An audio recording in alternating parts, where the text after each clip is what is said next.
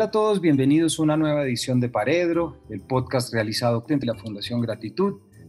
Para el día de hoy tenemos un autor y vamos a hablar sobre una novela que cumple 25 años y es en mi caso particular una de esas novelas que han envejecido con uno, que han sido responsables de la educación sentimental y que mientras uno va creciendo va entendiendo un mundo que la novela ya contenía y ya desarrollaba en el cual nos seguimos encontrando día a día desde la faceta en que vivamos. Me refiero a los 25 años de Cartas Cruzadas y a nuestro invitado de hoy, el poeta, novelista en este caso, Darío Jaramillo Agudelo. Darío, bienvenido a Paredro. Pues muy buenas, aquí estoy, soy todo oídos. Muchas gracias, Darío. Lo primero, pensando, Darío, en, en lo que son estos 25 años de Cartas Cruzadas, con todos los temas sobre los que espero que alcancemos a hablar hoy, lo primero que quería preguntarte es qué palabra, qué emoción o qué recuerdo te trae cuando piensas en esta novela y qué ha estado en tu pensamiento ahora que se ha reeditado.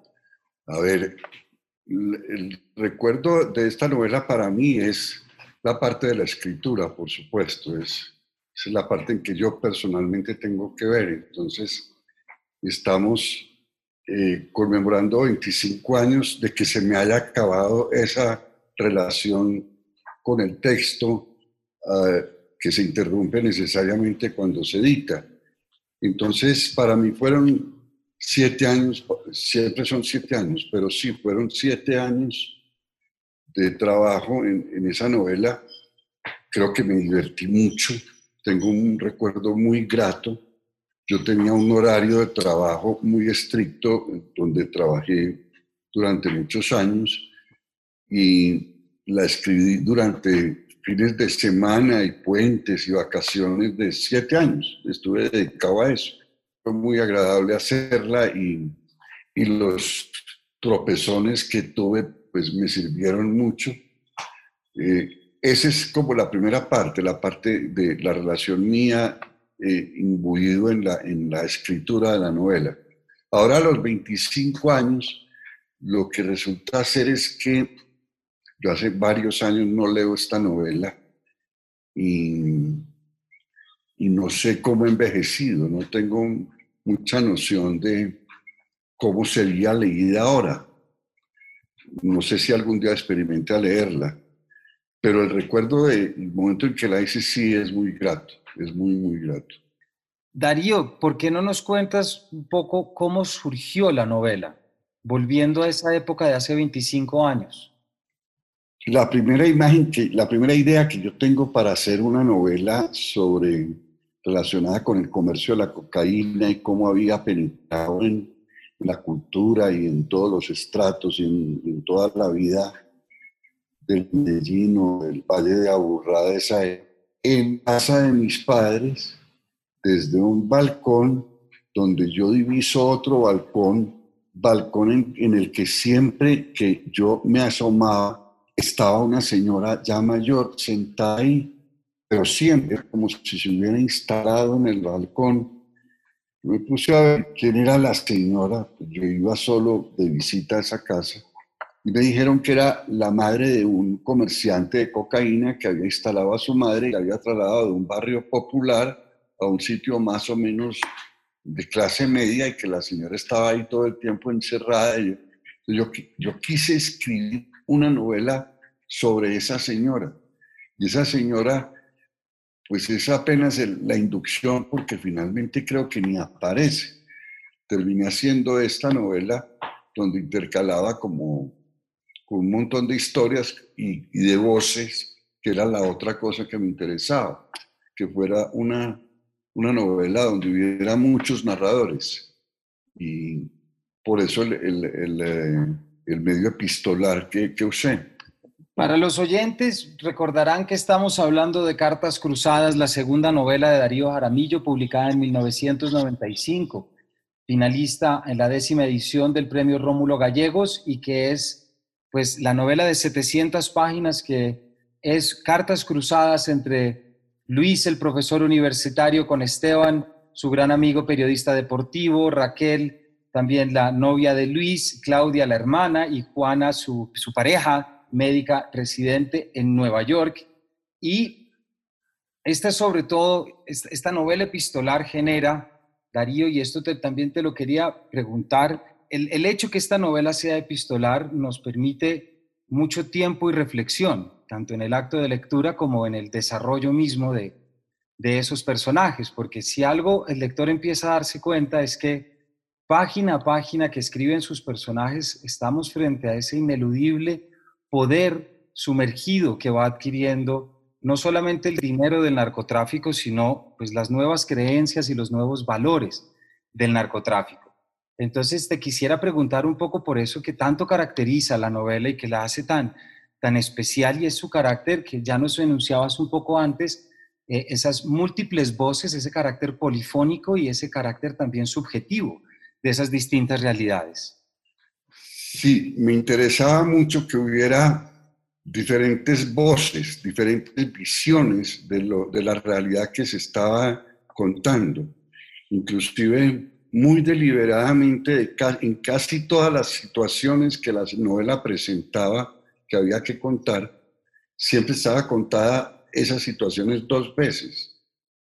Una vez por alguien que escribía la carta o que escribía el diario y otra vez por otro de los personajes inclusive con diferencias de años, porque hay una de las cartas que, que está dividida a través de todos los capítulos y que fue escrita muchos años, 10 años después de, de las fechas de los, de los hechos que iban ocurriendo mientras escribían las cartas. Y había una cosa que me interesaba mucho, que era que la voz de cada uno fuera distinguible. Eso me ponía a escribir cartas en el estilo del uno y en el estilo del otro y en el estilo de la otra y tratar también de corresponder a la sensibilidad de cada individuo con los hechos y con la manera como los hechos se iban contando. Eso me interesaba mucho contrastarlo eh, y que no hubiera ninguna voz cantante y mucho menos un narrador omnisciente.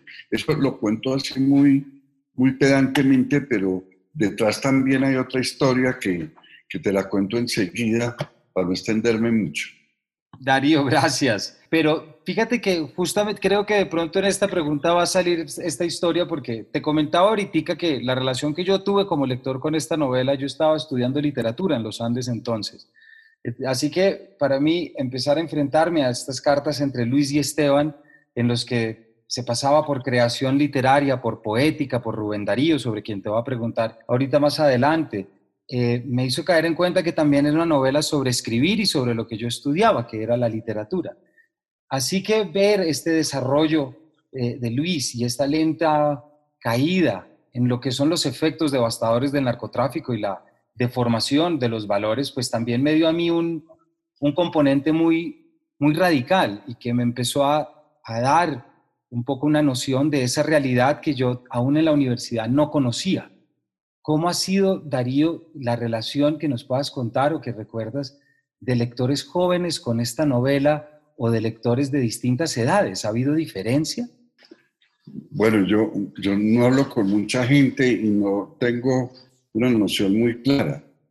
Cuando me hablan de la editorial, por ejemplo, de la, de la editorial mexicana, esta novela que es Era, la novela la lee gente que está en la universidad. Las ponen de lectura cuando son cosas temáticas, no falta el curso sobre pues, literatura y, droga o, lo que sea, y que está muy bien recibida. Es decir, que es una novela que estos testimonios te los puedo dar de hace dos o tres años, porque pues yo no me ocupo mucho de eso. Pero sí creo que, que por lo menos hasta ese testimonio, la novela pues más o menos se mantenía fresca.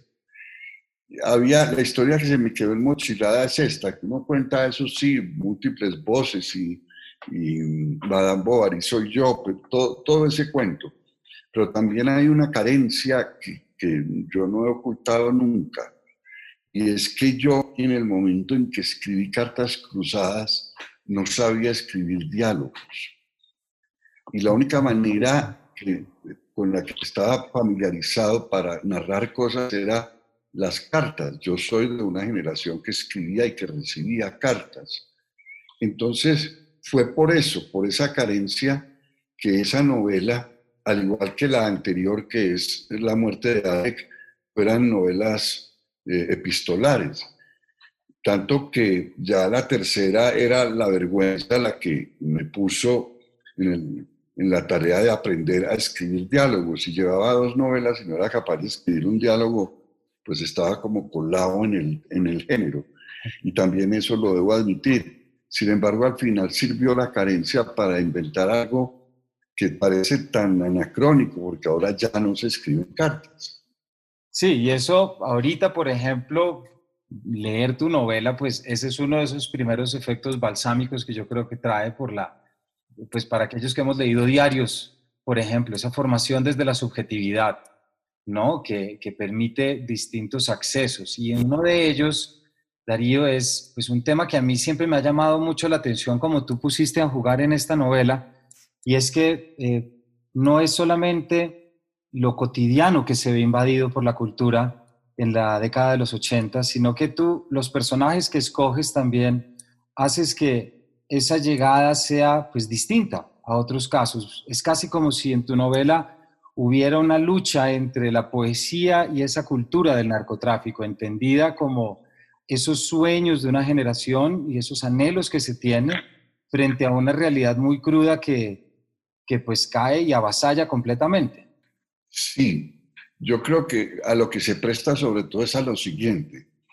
Lo que hay detrás de todo esto es el problema religioso más fundamental del hombre desde hace bastantes siglos, pero particularmente en los últimos cuatro, que es el culto al dinero, el capitalismo, que instaura dentro de las relaciones sociales de todo tipo pues, eh, un trato de cosificación del otro. Somos objeto del mercado y finalmente del culto al dinero. Es decir, el, que rico tiene la razón, el que rico es el que manda. Lo que retrata una novela donde la riqueza proviene de algo ilegal como eh, el comercio de cocaína es que pone en blanco y negro unas relaciones que realmente existen en otros niveles con igual violencia, porque el culto al dinero sigue estando instaurado no solamente con el comercio de lo ilegal, sino también con el comercio de lo legal. Y tal vez eso es un trasfondo que permite pintar muy contrastadamente una, una realidad. El hecho de que la legislación impida que algo que pide la sociedad se comercialice. Entonces ese algo se vuelve muy caro y unos comerciantes antioqueños que no tienen que ver ni con el cultivo, ni con el, ni con el lugar de cultivo, ni con el lugar del, del consumo, se vuelvan amos de un comercio que los vuelve absolutamente millonarios. Eso es como el trasfondo de la cosa. Pero tú dónde ves dentro de la novela Darío ese, ese valor que se le da a la poesía? Yo creo que en términos de relación con, el poema, creo que los dos amigos son dos reales amantes de la poesía. Inclusive, esta es una confesión, esto yo nunca lo había contado. Esteban aparece en otra novela mía después todavía como poeta, como 10 años después o 15 años después, o sea, que le duró la, pasión por la poesía y el otro es un profesor que enseña poesía, que enseña literatura. En mis términos individuales, personales, creo que ya lo he dicho, eh, es un homenaje a Rubén Darío porque yo desprecié mucho siempre a Rubén Darío. En general, todo el tono de la poesía modernista era muy, es muy ajeno a mi sensibilidad de la poesía. Entonces fue tarde, fue por esa época cuando leí a Rubén Darío, que me di cuenta el enorme poeta que era y que entonces quise hacerle el homenaje por el lado de, por el lado de, de las andanzas de, académicas de Luis. Y entonces me inventé la teoría de que el modernismo es parte del romanticismo. Bueno, todo el rollo que hay ahí, que es como un cuento académico o para académicos, pero también un homenaje a un gran poeta. Pues fíjate que mientras hablabas, y gracias por la infidencia en el programa, eh, Darío, ahorita mientras hablabas, eh, hace poco releí un artículo de Pablo Montoya acerca de los 25 años de tu novela y, y él hablaba cómo tu novela se puede entender también como una novela romántica de formación. Ah, sin duda. Los personajes están en esa edad, en exactamente en la edad donde culmina lo, lo que en las novelas eh, de, formación es la culminación de, esa etapa, los veintipoquitos. Y, y sí, sí, y hay, yo creo que también hay el intento de contar la forma de relacionarse las parejas en esa época que ya comienza a diferir o a verse más con más tranquilidad que, que como se veía en el momento en que, por ejemplo, se van a vivir juntos eh, Luis y, Raquel. Exacto, que también hay un tema y eso eh, es, precisamente un, llamémoslo, un espíritu de inminencia que también acompaña esa relación de Raquel y Luis y, es, y hay páginas de Raquel escritas y, por eso pienso mucho en esa idea de un, de un sueño fallido en, en cómo la relación amorosa y ese amor que se siente el uno por el otro puede ser el boleto para desconectar de sus familias, de sus responsabilidades sociales, esa posibilidad de ser nuevos ciudadanos, digámoslo así, y que pues se ve sujeta a, a todo lo que pasa después. Pero pasan muy buenos, ¿cierto? Pasan muy buenos. No, es pues, muy intenso, se rompen por, por, la falta de confianza, parece, según me han dicho, pero, pero de, todas maneras eh, creo que hay, hay, un momento de, de mucho enamoramiento entre esas, esa parejita. Sí, claro, y, esa, y yo creo que ese siempre será pues uno precisamente de esos componentes. Eh, ahorita que mencionas, eh, Darío, a, a, Rubén Darío, precisamente hubo una impresión que también durante la novela, que no sé si, si fue sobre interpretación mía, pero, pero cuando, más allá del homenaje que nos estás contando, viendo el papel que cumple Rubén Darío dentro de la obra, parecería que ese modernismo también llega a ese espíritu idealista del par de jóvenes amigos, pues de anhelar una modernidad, ¿cierto? De anhelar como un, un nuevo aire. Pero fíjate que la, en la parte vital, cotidiana, la relación amorosa que se produce, todo aquello, no hay teorías superpuestas, son esos animalitos que se están adorando y que se están amando y, no, no están muy conscientes de el grado de ruptura que haya. En el fondo les importa un carajo si los aceptan o no. Los aceptan finalmente, pero, pero, o finalmente no, de entrada, no hay ni siquiera hay una deliberación al respecto, es, lo viven, digamos, con naturalidad, en un medio donde todavía no se vive con naturalidad eso pero ellos no lo resienten. Resienten más, eh, más que la relación libre o lo que fuere, o la relación lesbiana de, la hermana, o lo, resienten más la forma de ascender socialmente por la vía del dinero fácil. Y se crean clases sociales al respecto. Es decir, Pelusa representa un modelo de, de narco muy distinto de, de lo que es Luis, por ejemplo. Claro, yo creo que ese ese tipo de narco, eh, también la novela, yo me pongo a pensar en, sobre todo en las generaciones de lectores que no necesariamente vivieron ese auge en los 80s y 90s, cómo la lectura de esta novela también sirve para entender todo un prototipo, no solo de figura de narcotráfico, sino también pues ese auge tan peligroso y que aún vemos en todas las esquinas de nuestra realidad, como es el auge del dinero fácil y la cultura del poco esfuerzo. Es lo central, creo yo porque es lo que, el motor que mueve las relaciones. Ese amor tan intenso del que venimos hablando, ¿por qué se rompe? Porque el, el uno no le cuenta a la otra en, en qué anda. Y el reclamo de ella no es porque ande en eso, sino porque no le cuente. Pero de todas maneras, es un segundo piso tan, tan, uh, tan poderoso que controla a la gente y es, y es enloquecedor. Yo creo que es una sociedad construida sobre el, el, amor a la riqueza inmediata y eso altera totalmente una sociedad.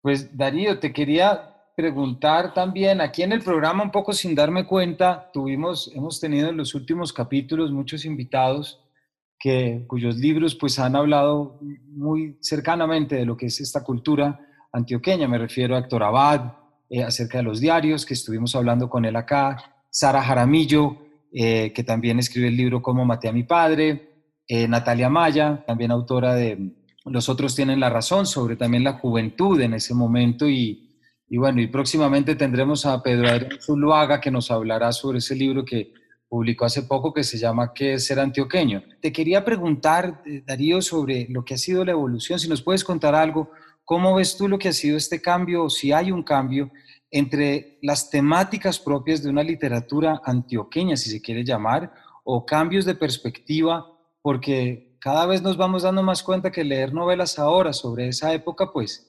nos, nos trae muchas actualidades. Sin duda, yo creo que siguiendo pues que hay toda una tradición narrativa, pero hay algo que es nuevo y que es importante en términos de literatura sobre ese momento y sobre y, con una calidad literaria muy alta y es la crónica. Eh, quizá el representante más claro de, de la crónica hecha en Antioquia sobre el tema es lo que hizo Juan José Hoyos, que es absolutamente admirable. Y hay muchos otros cronistas excelentes que han mostrado cosas desgarradoras y, o, tiernas o profundas o lo que fuere, que de, un, contenido literario muy alto. Y ya estrictamente desde la crónica, y lo quiero destacar porque eso sí es una novedad, el, el hecho de que el, el género de crónica, la calidad literaria con que se esté haciendo, se conecte con una realidad inmediata tan desgarradora como esa, que es también muy para el periodismo, inclusive, y, que ha producido eh, también arte en otros niveles. El correspondiente a, a, lo que estoy diciendo sería la fotografía, lo que ha hecho eh, pues, este Abad. Abad, sí. De manera pues que si hay una contribución o una visión, digamos, con contenido de arte de un momento muy difícil. ¿Y tú crees esta, y, tú vas, cómo crees que ha sido esta, esta progresión y estas nuevas posibilidades de, perspectivas como da la crónica y demás? ¿Crees que estamos pasando por un momento de asimilación, de reflexión? ¿Hay algo que esté cambiando frente a, porque hablando con Sara Jaramillo, por ejemplo, ella dijo algo que me impactó mucho.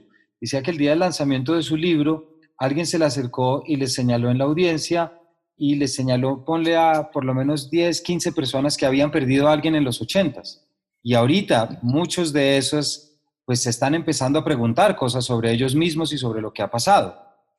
Sí, y yo creo que, que van a seguir saliendo testimonios. Yo destaco a Juan José Hoyos, pero hay un grupo de cronistas grande y bueno que ha hecho cosas muy buenas, eh, hombres y mujeres, además. que hay todo, casi que habría material para hacer un libro de, varios autores sobre diferentes eh, testimonios sobre la, sobre la violencia en, en, el género crónico. Pues muy bien, Darío, ya se nos está agotando el tiempo, pero quería ya para para terminar y, pues un poco cerrar esta, esta celebración sobre, las, sobre esta correspondencia y esta novela, un poco Darío como esa, esa facultad que terminan teniendo las novelas para eh, un poco cerrar por lo que comencé, como para generar esta radiografía emocional o sentimental de los lectores que se enfrentaron con ellas, pero al mismo tiempo de los personajes que son reflejados y que son retratados. Esta novela también, como decía, pues para mí fue muy importante porque no solamente me permitió crearme una imagen sobre lo que venía, eh, sino que también me puso en una misma óptica, pues esas cosas que este país siempre ha tenido y aquí de pronto estoy pensando incluso en el propio Quijote en su discurso entre las letras y las armas, es decir, en cómo nos hemos debatido entre, este país se ha debatido entre las palabras y las letras. Así es que por último, te quería, si nos podías contar, sé que nos has dicho que no has sabido un poco cómo ha envejecido, pero ¿cómo imaginas tú que esta novela está encajando ahorita en la realidad que estamos viviendo? Yo, por lo que me entero, yo no estoy más que marginalmente informado de esos temas, como cualquiera que oye noticias, sigue habiendo narcotráfico, sigue habiendo, inclusive se ha, se ha, llegado a hablar de un nuevo modelo de comerciante de cocaína que eliminó los elementos visibles del, del oficio, como, como la, la, camisa abierta y la, y la cadena de oro y, y, el tono de en do mayor, de, de, de, en do mayor, pero de mayordomo de, del narcotraficante que deja ver el arma, etc. Eso se ha cambiado por alguien que va de gafas y con corbata y, y con cara de, de vendedor de, de, instalaciones eléctricas. Entonces hay como unos cambios de, de arquetipo porque la, bueno, porque es mejor negocio para quien comercia con cocaína ser invisible que ser visible. También yo creo que han, cambiado mucho las formas del lavado de dinero del, del, producto de la cocaína, pero en todo caso está sobre el terreno eso. Sigue habiendo comercio de cocaína, sigue habiendo vinculaciones eh, entre lo legal y lo ilegal todo gracias a la enorme estupidez, no me cansaré de decirlo, de, que sea ilegal el tráfico y el consumo y la fabricación de cocaína. Tal vez sería, si fuera un problema de salud pública, nos, iría mejor que volviéndolo un problema de, policía y de ilegalidad y de cárcel y etc. Bueno, pues Darío, muchísimas gracias por habernos acompañado hoy. Nos quedamos eh, sin tiempo a nuestros lectores a nuestros oyentes, perdón, una invitación, uh, si no han leído, a que vayan a buscar una muy bonita nueva edición de pretextos conjuntamente con Luna Libros, de tal manera que está muy bonita y sus páginas pues les contarán y les harán visibles muchas cosas que todos tenemos que saber que están ahí rodeándonos. Darío, muchísimas gracias por habernos acompañado hoy. Gracias, Camilo. Muchas gracias a ti y nos veremos pronto. Muchas gracias, claro que sí. Y a todos nuestros oyentes, gracias por su compañía y nos vemos en una próxima edición de este Paredro.